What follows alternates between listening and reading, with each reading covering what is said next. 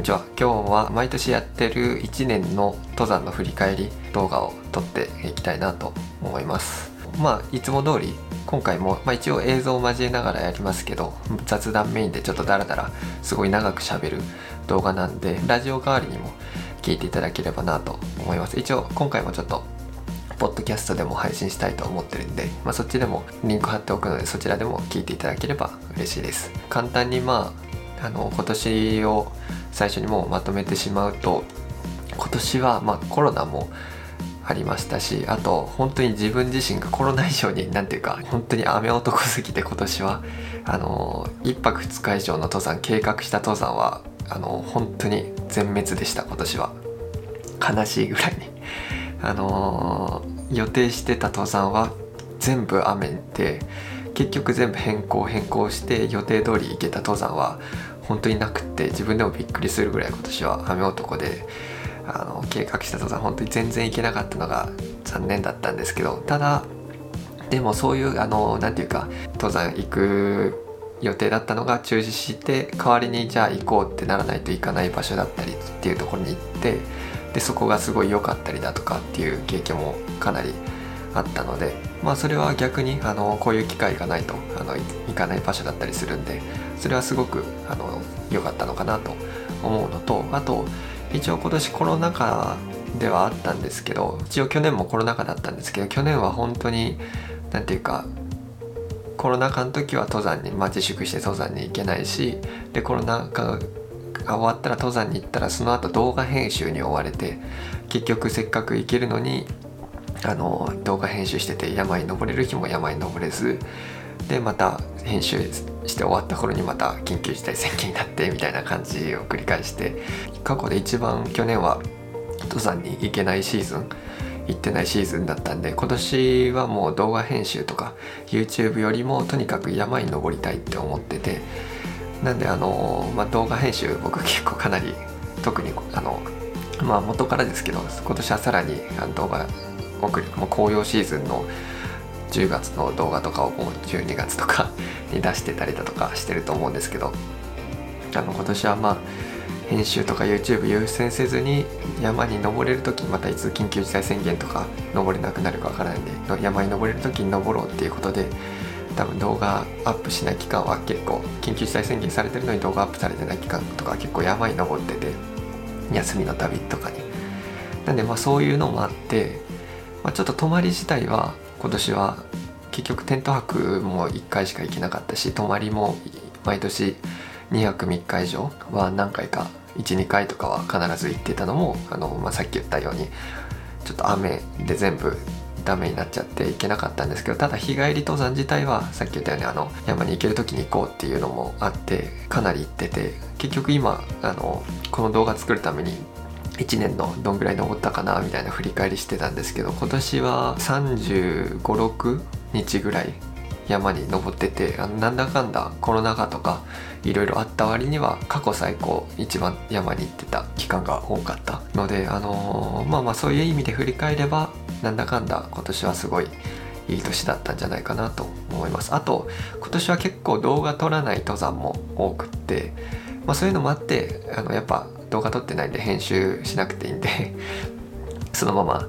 編集せずに次の山登れたりとかもあったりしたので、まあ、そういう意味も含めて今年はたくさん登れたので、まあ、当初予定してた登山計画とはだいぶ外れてしまったんですけどなんだかんだ今年も山はすごい楽しめたシーズンになったんじゃないかなと思います。で、えっとまあ、動画撮ってないのとかも含めると含めてくりあの振り返っていくとものすごい長い動画になってしまうので去年も結局50分ぐらい話してたと思うんですけどで今はもうすでに結構話して5分ぐらい経ってるんですけどなるべく YouTube で動画流したのとかをメインで、まあ、裏話だとか話していきたいなと思います。で一応まだ登山には行ってるけど動画出してない紅葉以降の動画とか出してないのもあるんで、まあ、そういうのもチラ見せするんで今回はまた最後まで見ていただければ嬉しいです。はい。じゃあ前置きが長くなったんですけど今から今ちょっとこうやって日った記録をパソコンで見ながら順番にこれから詳しく振り返っていこうかなと思います。じゃあまず2021年一番最初に登った山が高見倉。っていう山ですね、えー、兵庫県にある山で 300m ぐらいのすごい低山なんですけどあの職場の人からすごいいいよっておすすめされて登った山なんですけどあの本当に、まあ、これは動画にも出してると思うんですけどあの本当に 300m の低山とは思えないほどのすごい充実した山であの高実山荘の選ばれてる百名山みたいなの知ってますかね？その中にもこの高見倉選ばれたりするぐらいいい山で、えー、まあ、300m なんですけど 300m とは思えないほどのすごい絶景というかもう本当にアルプスのような稜線歩きができたりだとか結構ルートもたくさんあってその時の時間に合わせてあの登山ができたりだとかあの短いコースからちょっと長い重走コースみたいなことがあったりだとかあとルートによってはあの鎖場があったりだとか簡単な岩場があったりだとかなんでもう本当に低山なのにいろいろ楽しめてなおかつ景色も良くてでアクセスもすごいいいっていうめちゃくちゃいい山で今年ここ一番登ったと思います。動画では多分あんまり動画1回ぐらいしか多分出してないんですけどあの結構トレーニングにもすごいよくって新しいギア試す時とかそういう時でも結構簡単にここでまず岩場もあったり稜線もあったりするんでまずここで試せばいいなってことで結構何回か登っててまあこれで結構今年は登山回数を稼いだのかもしれないですね。なんでまあここは本当に関西とか、ま、近い人は低山ですけど来る価値のある山だと思うんで是非来てみていただければなと思います。はい。でえっとここからもう1月最初にその高見くらい登ってから緊急事態宣言に入ってしまってでしばらくすごい感染者数が多かったので、まあ、この2月ぐらいはずっと1月緊急事態宣言入ってから2月ぐらいまでずっと自粛しててでこの期間ちょっと登山に行かず過ごしてました。でようやく3月になって落ち着いたってことでまず初めに行ったのが葛西アルプスっていう、まあ、これもまた兵庫にある山なんですけどここもまた低山ですね。低山ですけどここもまた岩場があったりだとか鎖場があったりだとかでルートもたくさんある。結構ね兵庫はすごい低山が充実してるというか岩場もあるけど稜線も綺麗な山低山みたいな感じの山が多くてすごい良かったんですけどこの火災アルプスもあの重走できてで途中岩場があってあとは馬の背っていうような岩のところをルート歩く場所があったりだとかで周回コース8の字で周回するコースだとかいろいろコースが取りができてここもまあまあちょっと高見倉ほどではないですけどアクセスもそれなりによくって割と初心者から中級者ぐらいまで楽しめる山だと思うんで低山なんですけど景色もよくってここもなかなか良かったなと思います。結構充実した低山でしたけど登山でしたね。で次ですね。次もまた兵庫の小野アルプスっていうところ。結構なんかなんとなんちゃら低山のご当地アルプスみたいなのが結構多いんですけどここも岩場があって稜線まあここは稜線歩きっていうほど稜線歩きはなくて、まあ、あの樹林帯をずっと歩いていって最後のところの呉山でしたっけ？呉山でしたっけ？あの紅って書いて山って書くところがえっとの岩場が結構急で怖い人は怖いんじゃないかなってぐらいかなり急な岩場でただまあそんなに長くはないんで。でそこだけ僕はちょっとその動画では重走コースを歩いたんですけど別にその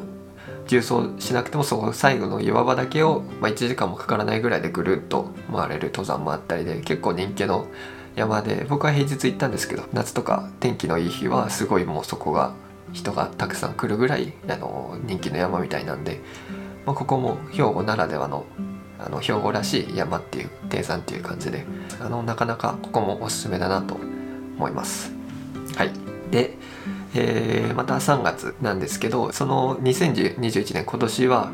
雪のシーズンがちょうど緊急事態宣言で全然行けなかったっていうのもあってちょっと1回ぐらいはもう残雪になっちゃったんですけどあの雪山に行っときたいなってことで、えっと、残雪のほうき大山鳥取県にあるほうき大山に登ってきました。これも動画は出してると思います。でこれはあのいっくんと行った動画でえー、まあ、大山は何回かっていうか登ってるんですけど、まあ、雪のシーズンは初めてでで1区もちょうどでも1区もその残雪行ったんですけどその、まあ、数ヶ月前に雪がちょうど積もるぐらい前にも登ってたみたいで関西とかこっちの西日本の人には馴染み深い山だとは思うんですけど残雪期は初めてで行ってきました。ほうき台線自体はコースタイム自体はそんなに長くないんであのすごい歩きやすくって時間もそんなかかんないしで樹林帯抜けた後は景色はすごい綺麗だし、まあ、ちょっと山頂で若干ガスっててしっかり剣ヶ峰が見れなかったのはちょっと残念でしたけどただそれでもすごい綺麗な山で次こそあの厳冬期に行きたいなとは思ってます、まあ、大山はそんなに遠くないんであのこれからも何回も行く山になるかなと思います。で次ですね、えー、ここから4月に入って、と、熊野古道をずっと歩いてみたかったんですけど熊野古道の中のあの瓶子山っていうところがあるんですけど僕がサムネでジャンプしてた山なんですけど伊勢路ですね、えー、熊野古道の伊勢路孫瀬峠から瓶子山に縦走するコースで歩いてきた山になります。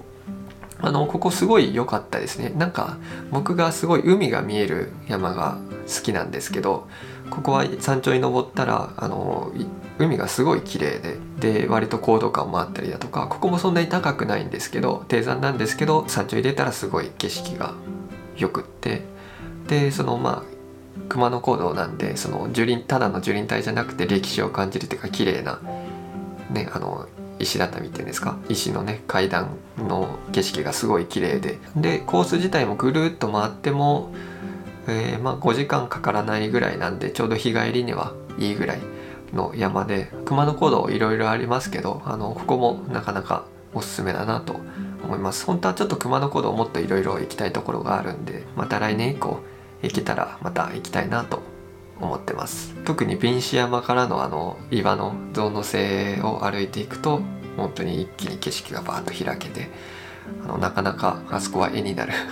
ところなんであの登山もですけど写真スポットとしても多分確か有名で瓶子山象の背はだけを登るコースもあって直投コースですけどそういうコースもあるんで、まあ、そっちだけ行くっていうのもすごいありなんじゃないかなと思います。で次がまたここから緊急事態宣言に多分入っていってで本当はあのこの5月ぐらいにあの六甲全山重走を考えてたんですけど、まあ、ちょっと緊急事態宣言が出ちゃったっていうことであの行かずに、まあ、本当はこのシーズンに行ければ、まあ、5月なんでそれなりに日は長くなってきてるしで気温もそんなにあの暑くないしってことでまあいいシーズンかなってことでこの時期に本当は六甲全山重走してたんですけどまあちょっと緊急事態宣言なんでまあ、一君とちょっと今回やめとこうかってことで行かなかったんですけどまあなんでこの期間はトレーニングの期間ということでさっき登った高見倉だとか、まあ、葛西アルプスだとかいろいろあるんですけど、まあ、ここら辺を何回か登って休みの日とかトレーニングしてた時期になります、まあ、この動画撮ってない時の登山も結構ねなかなか楽しくってやっぱり動画撮ってないとかなりサクサク歩けますね。動画撮影しながら登山してたのが大変だったかっていうのが自分でもよく分かったんですけど。まあでもすごいこの期間は動画も撮らずにトレーニングで山に登ってたんで休みのたびに山に登れてたりしたんであのすごい良かったなって。それはそれで楽しかったかなと思います。でこっから確か緊急事態宣言がかなり長かったんですよね。6月中旬ぐらいまで確か緊急事態宣言がずっとあったんでまあもう本当にこの期間はずっとトレーニングで山に登ってたのプラス、まあ、六甲全然重走ができなかったんでまあそれならせめて下見に先に行っとこうってことであのそれなりに近いんで兵庫県内なんで六甲山の下見にかなり何回か行ってて。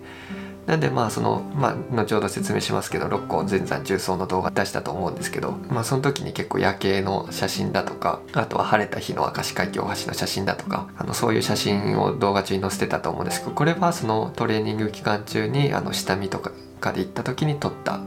動画とか写真だったりを載せてたっていう感じですね。なんでまあこの期間に大体まあここまではこんぐらいかかるのかとかあのここはこういう道なんだっていうのが結構暗い中多分六甲全山重走するなら暗い中歩かないといけないなっていうのもあって下見しとかないとなっていう思いもあったんで結局その後六甲全山重走多分動画に出したのしたと思うんですけどこの下見が結構役立ったなと思ってます。で実際にまあいろいろ六甲山コースがかなりたくさんあるんですけど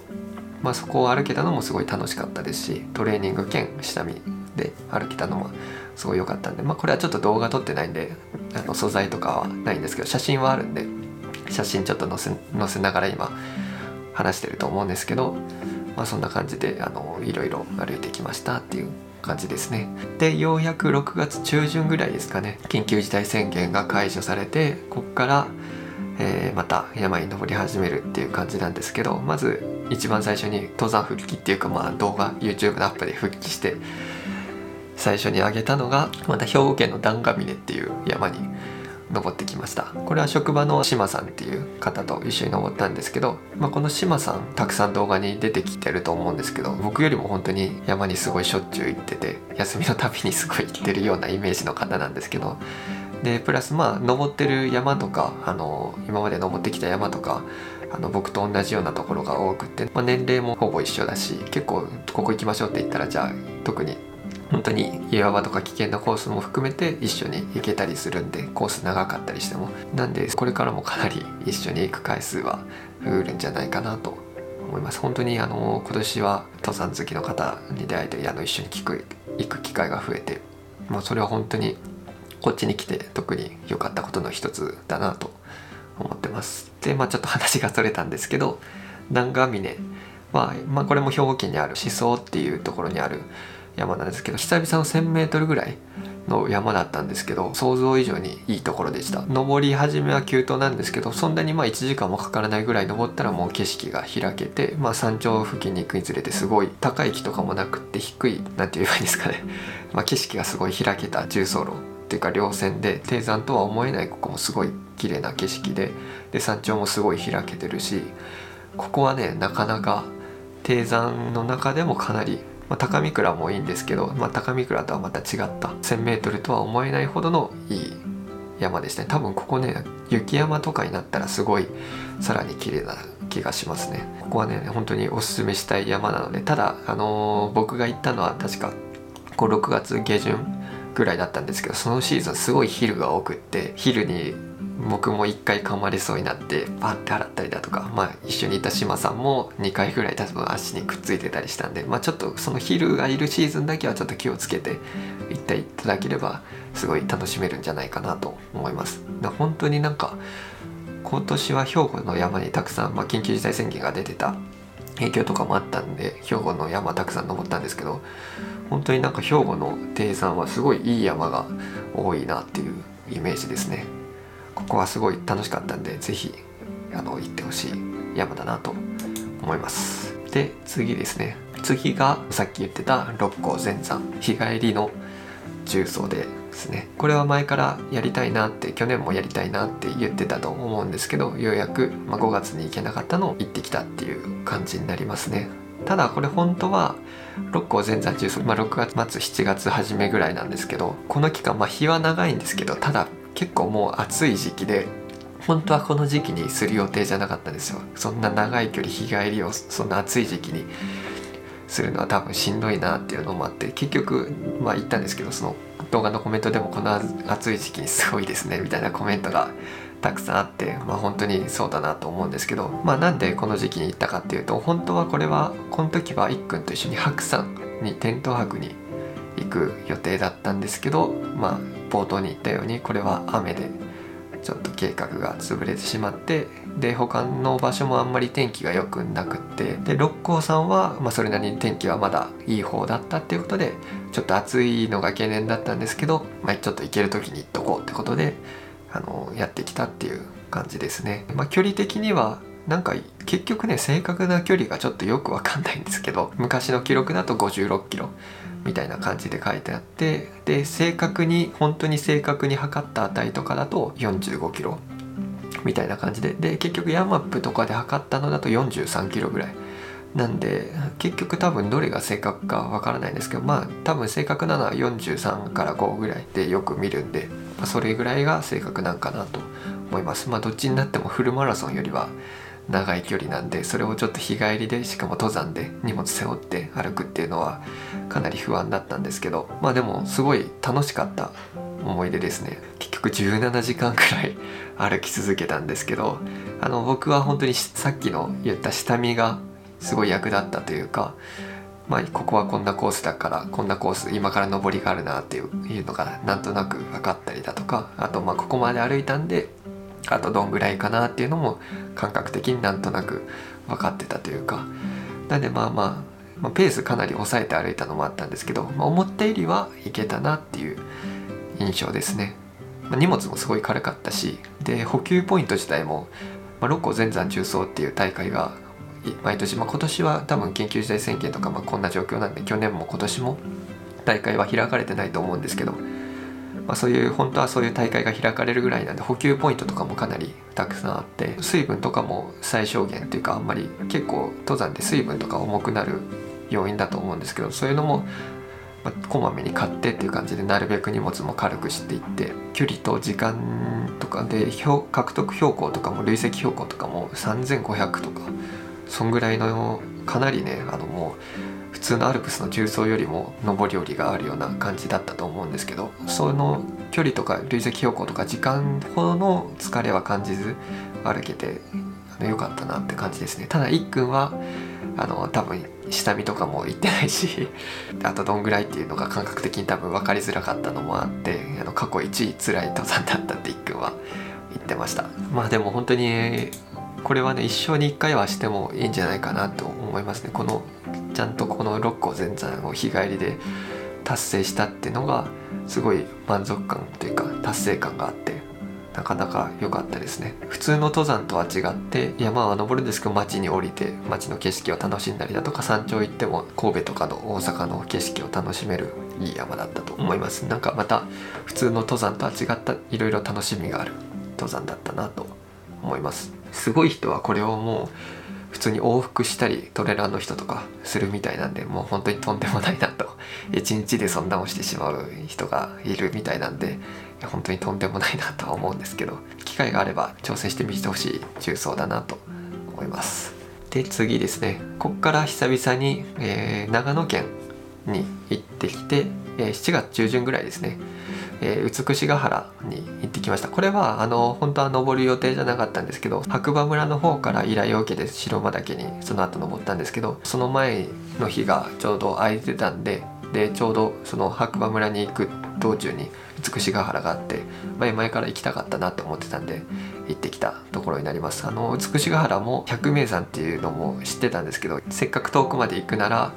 もうちょっと登りごたえのあるところに登りたいなっていうのがあって美しが原今まで登ってなかったんですけどあの、まあ、こういう機会だからいい機会だから行ってみようと思って行ってみたらあの想像以上にすごいというか想像をはるかに超えてすごい良かったです。あの百名山に選ばれてるのがすごいよくわかる山だなと思いました。道もねやっぱすごい歩きやすいし初心者とかにどこ行くってなった時はここを選んどけば間違いないんじゃないかなってぐらいいい山だった。ったなと思います。ここなら別に初心者でもそんなに全然疲れずほぼ平坦っていうかもう本当に最後の方にちょっと上りがあるぐらいなんで歩きやすいしでまあもうちょっと山気分を味わいたいなと思えばちょっとそれたルートがあって、まあ、帰りはそっちのルートから動画では帰ってきたと思うんですけどそっちのルートはまあそれなりにちょっと山道みたいな感じなんですけど、まあ、そこまで危険でもなくあのアップダウンもそんなにないので、まあ、そっちの道を歩いたら山気分楽しめるしで本当に歩きたくもないっていう人はバスとかもあの上の方まで行ってるんであのそれで景色だけ楽しむっていうのもありだしでレストランとかも確かあったんでここはなかなかおすすめの山なんじゃないかなと個人的にまた次誰か初心者と登山行きたいっていう人がいたらここに一緒に行きたいなって思ってるのとあと雪の時期に大型ホテルでしたっけねあのそこに泊まって雪の時期とかもつくしが原ぜひ行きたいなって思ってます。で次ですね。次が、えー、白馬岳に登ってきました。僕が本当に一番好きな山といっても過言ではない白馬岳、まあ、これはあの白馬村観光協会さんの方からあの依頼を受けて登った山になります。これも本当はもうちょっと7月の上旬ぐらいに登る予定だったんですけどちょっとその時期が雨でってことで予定変更して登ったんですけど、まあ、結果的に1日目もうあの午後から雨降ってきたんですけど、まあ、それは天気予報で最初から分かってたんでもう朝早い時間から登り始めてってことでなんとか、まあ、雨降らない前につけてで2日目は動画にも出してるんですけど朝日がすごい綺麗で。で帰りはあの行きは白馬大雪渓の方から登ってで帰りはあの白馬大池の方を経由して降りてきたんですけどあの、まあ、これ実はその23年前にも白馬岳登った時にと同じ全く同じコースで登ってるんですけどあのこのコースが白馬岳行くんなら個人的には一番おすすめかなとは思います。白馬岳あの白馬大雪渓結構下りで行くと多分急で怖かったりするんでで結構滑るしアイゼンつけないと軽アイゼンでいいんですけど軽アイゼンつけても多分ちょっと夏なんでぬかるんでて雪がしっかり締まってないんでアイゼンの効きもそんなに良くないしってことで滑りやすくなったりするんで結構落石とかが雪で音もなく近づいてきたりするってことで白馬村さんの方ものできれば上りで使うことを推奨されてるんであのまあ個人的に白馬岳登るのはこの白馬大雪渓から登ってで白馬大池の方に歩くと特に楽しめるコースなんじゃないかなと思います。まあただ本当は僕はこの白馬岳今回2回目なんだ2回目だったんでできればちょっと違うコースで登りたくってでその白馬村さんの観光協会さんからの依頼ではその白馬エリア後ろ立山エリアをどこでもいいので登ってくだ登ってご紹介してくださいってことだったんで本当は白馬岳じゃなくてもよくって、まあ、五竜岳とか唐松とかそっちの方でも良かったんですけど、まあ、五竜も一回登ってるし唐松もこの後ろ立山エリアがすごい好きなんでもうほぼ登っててでなおかつちょっと八峰キレットじゃなくて、えー、帰らずの県は行ったことがなかったんで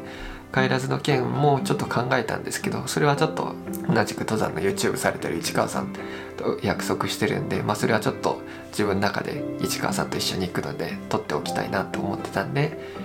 まあ、そうなったらもう一番好きな白馬岳にもう一回登ろうってことで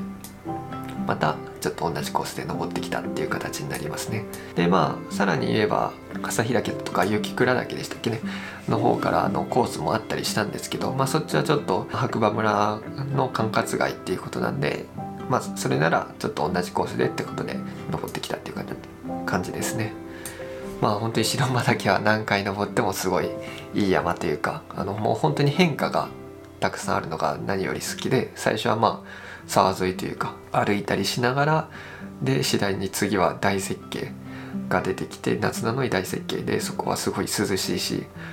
でそこを抜けたらお花畑がたくさんあったりだとかで山頂行ったら、まあ綺麗なこっち側は綺麗なすごい稜線なんですけど反対側は断崖絶壁。で帰りの白馬大池の歩く方の稜線はもう本当にすごいものすごい綺麗な稜線ででなおかつ海も見えたりして海も、まあ、さっきも言ったんですけど海が見える山がすごい好きなんで海も見えるしで綺麗な稜線だしで下っていったら山の中に大きな綺麗な白馬大池があってでまたその下山の時にはさまた設計があったりって感じで本当にあの1泊2日の行程なんですけどいろんな山の魅力を凝縮したような山だなって個人的には思っててそういうのもあって本当に一番好きな山の一つなんですけど白馬岳山田登ったことない方がいれば是非登ってみてほしい山だなと思いました。今回それで白馬村さんの方から依頼も受けて本当にありがたかったです。また登れたっていうのがすごい良かったです。久々で久々にアルプスだったんですけどやっぱりアルプス 久々に低山ばっかり登った中に急にアルプス行くとやっぱ感動もまたすごい大きかった思い出がありますね。まあ、ただちょっとあの去年までは関東に住んでたんですけど今年関西に引っ越してきてまあアルプスがめちゃくちゃ遠くなりましたね休憩とかも含めると89時間ぐらい結局かかったんかなと思いますもう運転だけですごいヘトヘトというか遠かったんで、まあ、そういう面ではやっぱりちょっと関西は不利なのかなって。白馬とか行くなら前は45時間とかで行けてたんですけど関東にいた時は。それがまあほぼ倍ぐらいになっちゃったんでまあやっぱりそこはちょっと関東にいた時が恋しいなってちょっと思いました。はい。これはまた余談ですけど。で次ですね。次は四国の山。四国はの山はこれが今回初めて登ったんですけど寒風山と笹ヶ峰のテント泊重曹に行ってきました。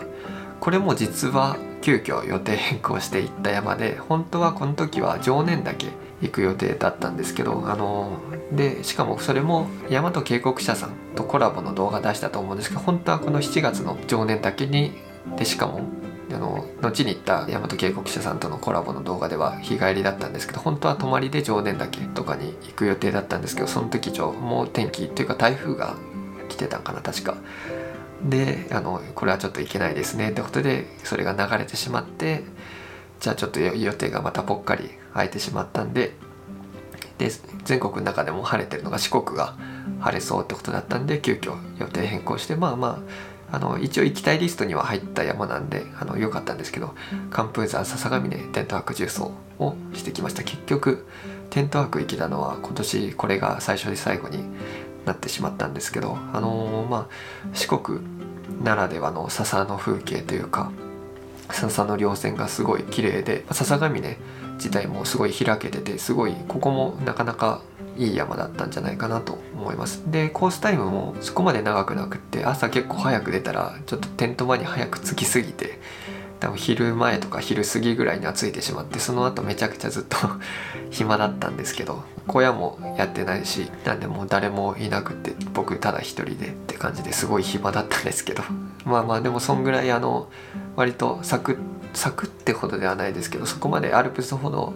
重走しないといけないっていうか長い距離歩かなくてもテント泊で行ける道でなおかつ景色も綺麗だし初めての四国だったんですけどすごい満足感の高いテント泊登山になったかなと思います。ただその笹がすごくって身長以上に笹が高いところがあったりだとかあと基本ずっと足元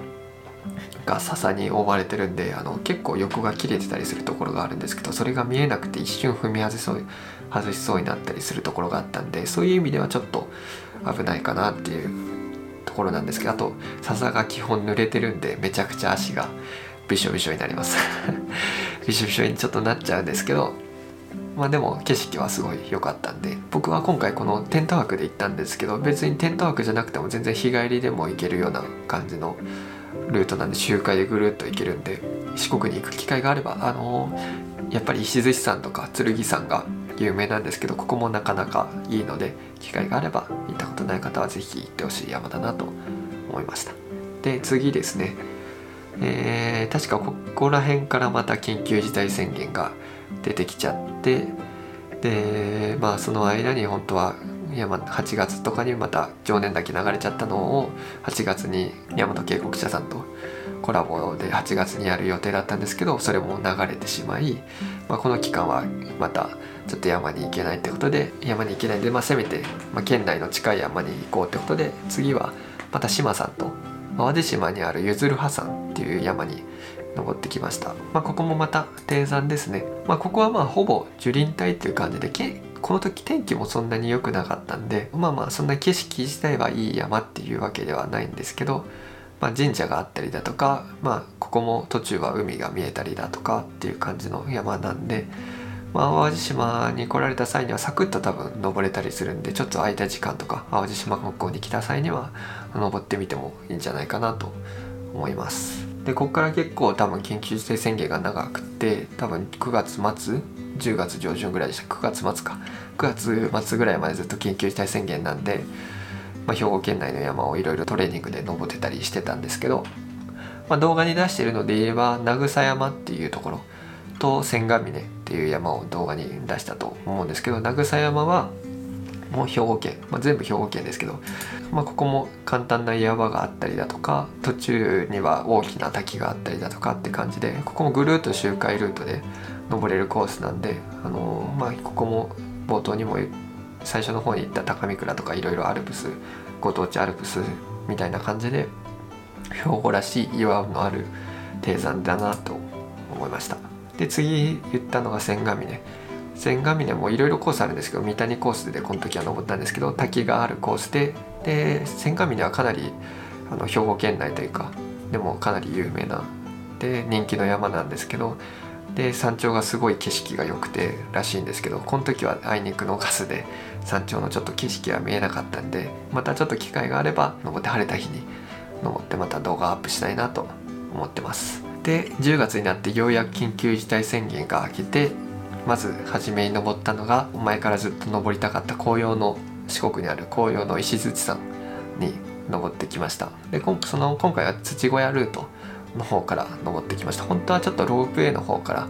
行った方があの鎖場がたくさん楽しめるみたいなんで、まあ、そっちから行きたかったんですけどちょっと多分紅葉のすごいいいシーズンでしかも天気が良くて一応平日ではあったんですけどやっぱりどうしてもロープウェイだと時間が決まってるんで多分人がすごい混むだろうなってことを考えてちょっと土小屋の方で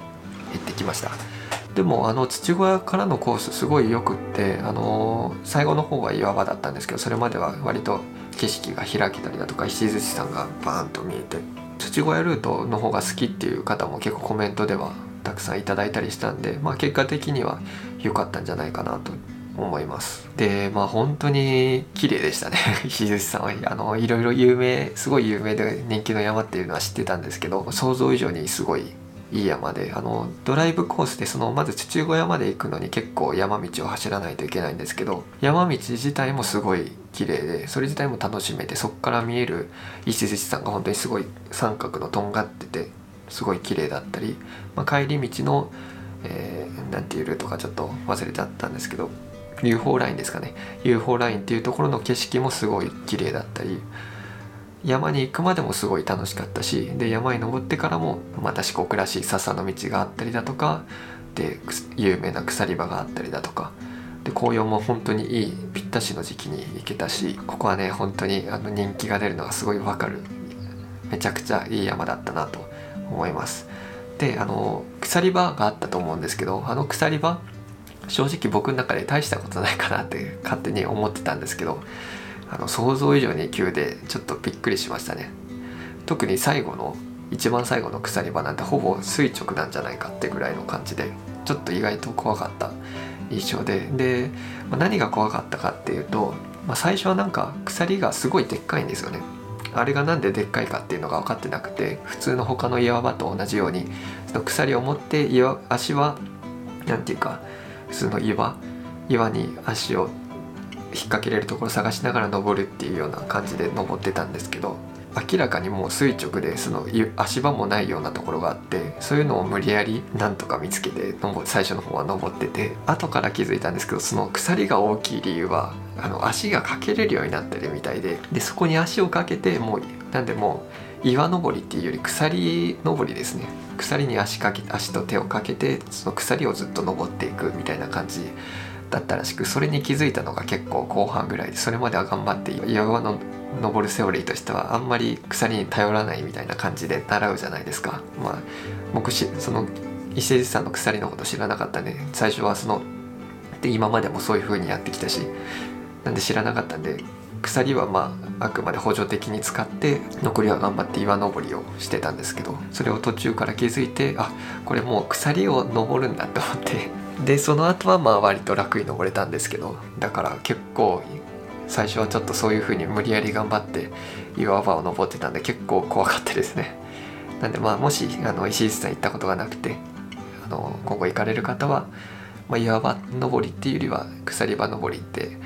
覚えててもらえれば割とまあ登りやすいんじゃないかなと思います。まあまたすごいいい山だったんで次行く時はロープウェイの方からのルートとかでも行ってみたいなと思います。すごいですね。まだまだちょっと結構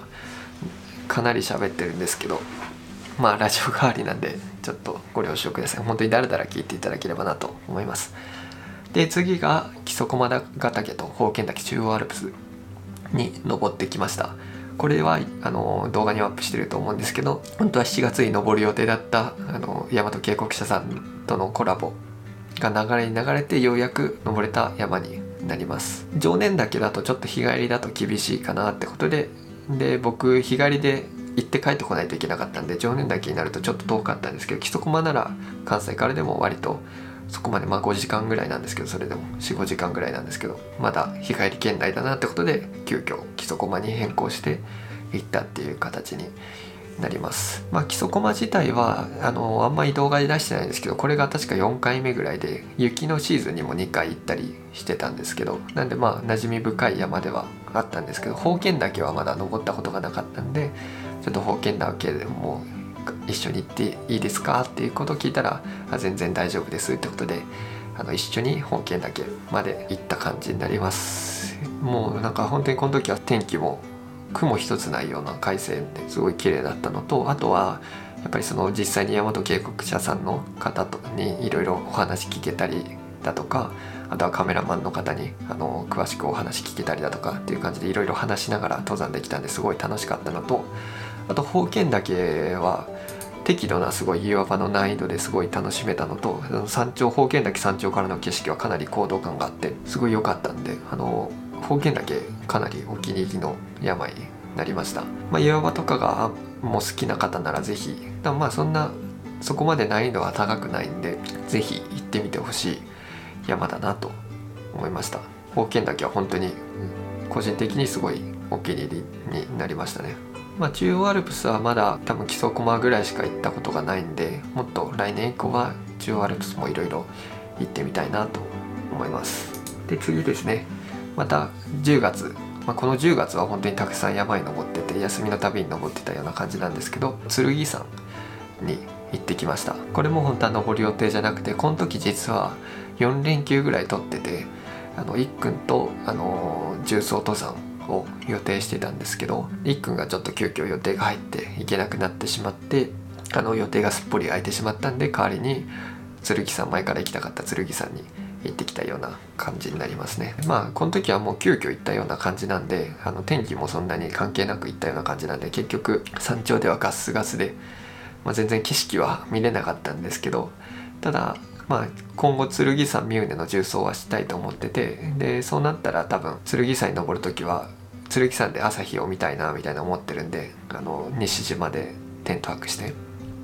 なんでまあそういう下見も兼ねて暗いそうなるとちょっと多分暗い中剣山まで登っていかないといけないんでまあそれなら最初に下見しといた方がいいなっていう意味も含めての登山だったんでまあまあこれは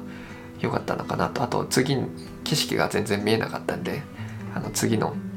実際登った時に重曹登山の時に登った時にあの楽しみを残しておけるっていう意味ではポジティブに捉えると良かったのかなと思います、まあ、またこれも来年以降絶対剣山三畝重曹はしたいなと思います。で次が、えー、霊山山ですね。滋賀県にある霊山山に登ってきました。これも動画出してると思います。これはあの、まあ、いっくんと言ってると思うんですけどこれがあの本当は重曹登山予定してたんですけど、まあ、ちょっと行けず、まあ、日帰りならどっか行けそうってことだったんでそれならせめて日帰りにってことで、えっと、10月の中旬ぐらいですかねに行ってきた感じになります。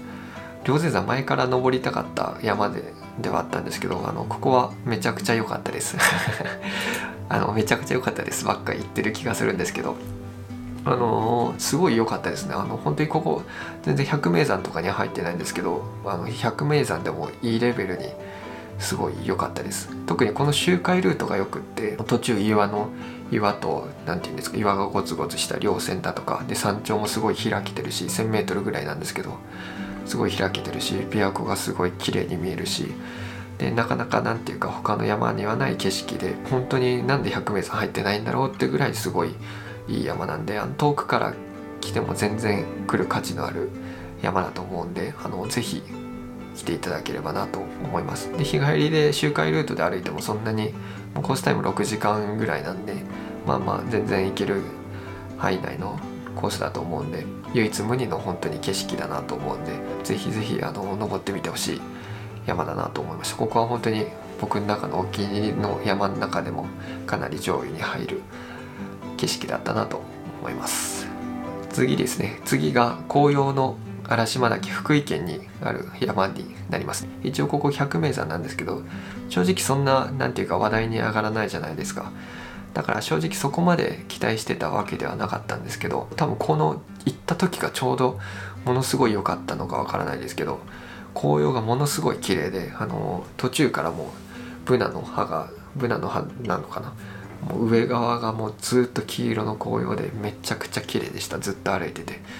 で上の方に行ったら今度はその上の方に見えてたのが今度下に来る。でもう一面がもう黄色というか赤というか。山全体がもうそういう風になっててすごい綺麗だったしで山頂の方に行ったらなんかすごい笹の稜線というかもう景色がすごい綺麗だったりあと白山が見えたりだとか御嶽山が見えたりだとかもっと景色が良ければ北アルプスも結構見えたりするみたいなんですけど想像以上にすごいいい山だったなと思います。まあ、ここは多分秋とかあとは夏だと割とすごい樹林帯が長くて急登だったりするんででそこまで標高が高くないんで結構暑くてしんどかったりすると思うんで個人的にベストシーズンは秋とあと雪のシーズンもすごい綺麗というかむしろ雪はもっとさらに綺麗らしいんで僕は次行くとしたら雪のシーズンとかあの行ってみたいなと思いました。で多分今年登山動画あのアップできてるのはここぐらいまでなんですけどまあ、この後もあの山自体は結構たくさん登ってて、まあ、今からはちょっと動画に出してないんですけど今後動画アップしていこうと思ってる山をご紹介していきたいなと思います。で次がまたまだ紅葉シーズン。動画アップできてないんですけどまだ紅葉シーズンでえっと鈴鹿セブンマウンテンの一つの龍ヶ岳に登ってきました。一応これは周回ルートで登ってきました。なんでこの紅葉シーズンに行ったかっていうとあの赤い羊っていうのが丸っこい木がそこが紅葉してポツポツといろいろあるんで赤い羊って呼ばれてるみたいなんですけどあのそれを見に紅葉の龍ヶ岳に登ったっていう形ですね。あの正直言うとその赤い羊自体羊自体は正直微妙でした。あの赤い赤いのかな？なんか茶色っていうかしかもまあ行ったシーズンもそんなに良くなかったんかわかんないですけど天気もまあその時はそこまですごいいいわけじゃなくて正直なんか赤い羊これうーんって感じだったんですけどそのまあただ龍ヶ岳に登る景色とかすごい綺麗だったのと、まあ、想像以上に良かったのがその山頂に登ってからぐるっとこの周回ルートで歩いたんですけどその周回ルートの帰りの道がすごい楽しくってなんかすっごい大きい何ていう岩でしたっけ？岩に登れたりだとかあとはめちゃくちゃ大きい滝があったりだとか。でそっち側からその帰り道の方から見た龍ヶ岳が結構紅葉が真っ赤ですごい綺麗だったりだとか。あの龍ヶ岳その山頂のその上りのあそこの綺麗な尾根が有名だと思うんですけどそこもいいんですけど個人的にはその後のその周回ルートコース僕が通った後ろの周回コースもなかなかおすすめなのでちょっとねそっち行くとコースタイムが長くなってしまうんですけど是非そっちもし来られるならそっちのルートもセットで歩いてみてほしいなと思いました。まあ、鈴鹿の山はあの、まあ、さっきの霊山山もそうなんですけどすごいいい山が多いなと思ったんでこれからあのいろいろ、まあ、アクセスもすごいここもいいいいのであのこれからいろいろ登っていきたいなと思います。で次ですね、えー、次登ったのがまた久々に北アルプスの初冬の燕岳に登ってきましたちょうど雪が降った後ぐらいだったんで雪がある中登ってきました。まあただ雪があるって言ってもまだ初冬なんでそこまで積もってるわけじゃなくって一応雪山フル装備で登ったんですけどまあまああの本格的なアイゼンは使わずあのチェーンスパイクだけではこの時は行けたような形でしたね。で2日目が雪というか雨予報だったんでこの時はもうちょっと荒れるかもしれないっていうしかも予報だったんでこの時はもうテント泊はやめて小屋泊行ってきたんですけど僕燕岳が100周年っていうのを坪倉あつば円山荘か。円山荘が100周年っていうのを全然知らずに行ったんであのなんかすごい100周年記念グッズみたいなのもらってこれですねこれ。これをライチョウのバンダナですかね。ライチョウのバンダナ。円山荘のライチョウのバンダナを無料でもらえたんでそれを僕全然知らずに行っちゃったんですごい嬉しかったですねなんか。すごい可愛いしでこのカラーがいろいろあったと思うんですけど僕はこの茶色とかこういうちょっと地味な色が好きなんでこの色が一番欲しかったんでちょうどその日によってあのもらえる色が違うみたいなんですけど一番欲しかった色があのもらえてすごい良かったです。でまあ、つば九岳は僕は2回目なんですけどあの前回行った時があのすごいガスガスだったんで今回はまあ結局、まあ、その後着いた後に結構ガスガスになっちゃってそんな見えたわけじゃないんですけど行った時ちょうど登った登って10分20分ぐらいは晴れた燕岳が見えたんででようやく晴れた燕岳が見れてよかったなと思います。あと円山荘もすごい綺麗で初めて泊まったんですけどあの人気が出るのが分かる小屋だなと思いました。まあ本当はちょっと厳冬期に行きたかったんですけどまあまああのそれはちょっとまたいつかの機会に行きたいなと思います。まあこれもまた動画アップするのでまた動画アップしたらそちらを詳しくは見ていただければなと思います。はい。で次ですね、えー、次が、えー、久々に神田南口登山部の登山でもう板垣さんとか動画アップされてると思うんですけど神津島。一応伊豆諸島みたいなんですけど東京の離島で、えー、神津島っていうところの天井山っていうところに登ってきました。まあ神田南口登山部の登山計画はもう本当に何回流れたかっていうぐらい流れてて行こうと思ったたびに全部コロナでもう流れに流れてでその神津島に行く時も最初はまあ鳳凰三山だとか立山だとか八ヶ岳だとかあと甲斐駒ヶ岳だとかそっち系とかもいろいろ最初計画立ててたんですけどあのそういうところもちょっとまず立山は天気が悪くってちょっとこれはまあダメだなってことでなってでまあ南南の方は割といけ南アルプスとか八ヶ岳の方はまだ天気が良さそうってことだったんです。でまあじゃあそっちにしようかってことだったんですけど、まあ、調べてみたらすっごい強風で風速が20とか30メートルみたいな予報プラスでちょうどその時寒い寒波というかのが来てて、えー、気温自体もマイナス10とかマイナス20とか山頂の方は。なんでマイナス10マイナス20でプラス風が2 3 0メートルってなったら体感とかで言えばマイナス40とか50とかになっちゃうんで、まあ、そんな中にちょっと行くのはさすがに危ないし無理だなってことでいろいろ案を出し合って結果的に決まったのが神津島になります。これ神津島僕前から行きたかったというか実は過去にあの計画立てて関東にいた時に計画立ててた時があって本当に行こうとしてたんです。今回山メインで行ったんですけど海もすごい綺麗なんで海とセットで行こうと思っててまあその時は雨で行けなかったんで、まあ、今回念願かなって予約神津島に行けたっていう形だったんですけどあのめちゃくちゃ良かったです。何回今回の動画でめちゃくちゃ良かったね。語彙力がなさすぎて申し訳ないんですけどまず、まあ、この今回は何が良かったかっていうと、まあ、まず3人で久々に行けたのもすごい楽しかったですし登山はもちろんなんですけどその船で行ったんですけど行きはあの夜行のフェリーでその船船旅もすごい楽しかったし、まあ、普段はなかなかできないことなんでで島に着いてから海がまあものすごい綺麗でで天井山も標高的には 500m ぐらいなんですけどあの洋上のアルプスって言われるぐらいの場所で低山 500m なんですけどなんかもう本当になんか 500m とは思えない山陽プラスなんか海外みたいな山の形というかなんかもう今まで見たことないような景色だったのとで周りは全部海だし本当にあのここも個人的には百名山に入っても、まあ、新百名山っていうのには選ばれてるぐらいいい山みたいなんですけど本当に自分の中のかなり上位好きな山ランキング上位に入ったいい山だったなと思います、まあ、ただその本当はちょっと裏砂漠の方とか反対側の断崖絶壁のところとかあるんで、まあ、そっちの方のルートまで結構歩きたいんですけど意外とそのぐるって歩こうとすると時間がかかっちゃうのとそのフェリーがあの波がすごい高すぎて結構到着時間が遅れたりして、まあ、そういうこともあって当初の予定通りのコースは歩けたなかったのがちょっと残念だったんですけど、まあ、それでも本当にすごいいい山だったんでここはあの計画変更変更した登山だったんですけど結果的にはここで本当に良かったなって思いました、まあ、その後旅館に泊まったりだとかもう楽しかったんで、あのー、まあ、今回は山っていうよりは登山旅というかまあ旅全体がもう本当に楽しかったです。なんでまあその様子はあのしっかり動画に撮ってあるんでまた編集したら後日久々にすごい結構長い動画になると思うんですけど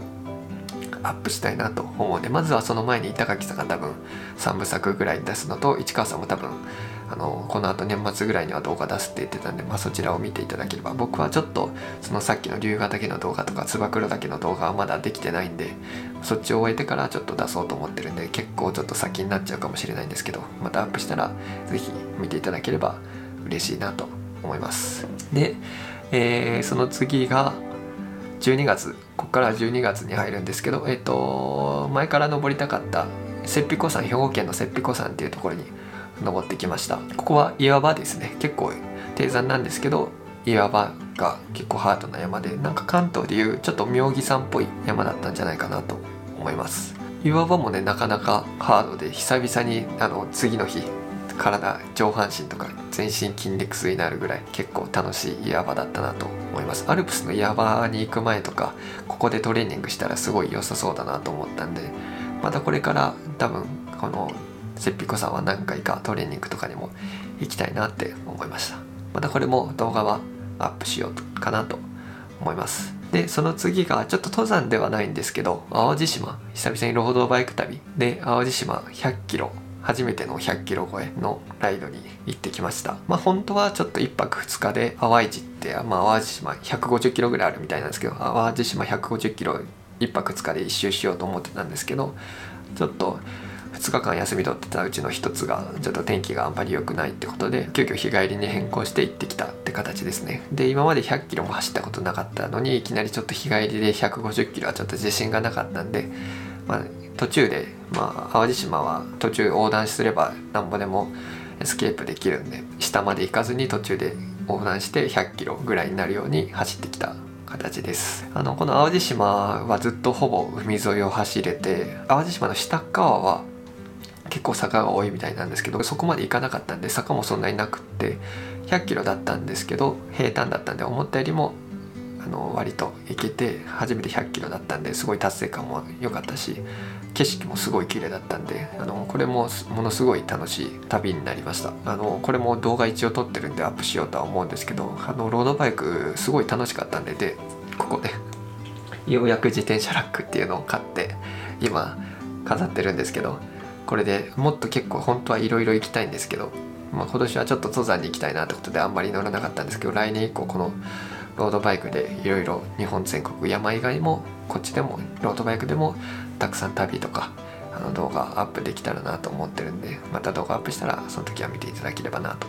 思います。で、えー、今年最後に登ったのが、えー、雪の御在所岳また鈴鹿セブンマウンテンになるんですけどちょうど雪が積もったっていうニュースを見たのと、まあ、御在所だけ前から登りたかったんで登ってきたっていう感じになります。意外と思ったよりも、まあ、コースタイムとか距離とかそんなに長くないんですけど思ったよりも急で岩場もあったりだとかでなかなかスリリングな楽しい山だったなと思います。あのこの時はちょっとね景色はガスガスであんまり見えなかったんですけど、まあ、年内最後に登り納めというか、まあ、雪の上を歩けたし最後の登山としてはなかなか良かったんじゃないかなと思います。またまあさっきも言ったんですけどスーカセブンマウンテンはこれからいろいろ登りたいなと思います。というような感じでかなり多分動画で編集してどんぐらいの長さになってるかわかんないですけど1時間ぐらい1時間以上ぐらい喋ってたんですけど、まあ、今年はちょっと登った山とかが多かったんでちょっと長くなっちゃったんですけど、まあ、1年の登山の振り返りはこんな感じになるかなと思います。で、まあ、来年の展望というか来年登りたい山といえば、まあ、まあ今年がもう本当に計画通りに全然いかなかったんで、まあ、ちょっと来年は計画はそんなに立てずに登れる時に登れる山に登りたいなと思ってるのと。まあ、今までにちょっと登ろ登りたかったけど登れなかった山とかあとはまあ九州の山とかもあの今年ちょっと行こうと思って行けなかったんで九州の山ももっと登りたいなと思います。はいって感じでまあちょっとだらだら長い振り返りになりましたけどまあまあ最初にも言ったんですけど今年はまあちょっと予定通りに全然いかないシーズンでまあ多分僕だけじゃなく皆さんもそうだったと思うんですけどまあただ山自体はたくさん登れたし何ていうか、まあ、ここっちに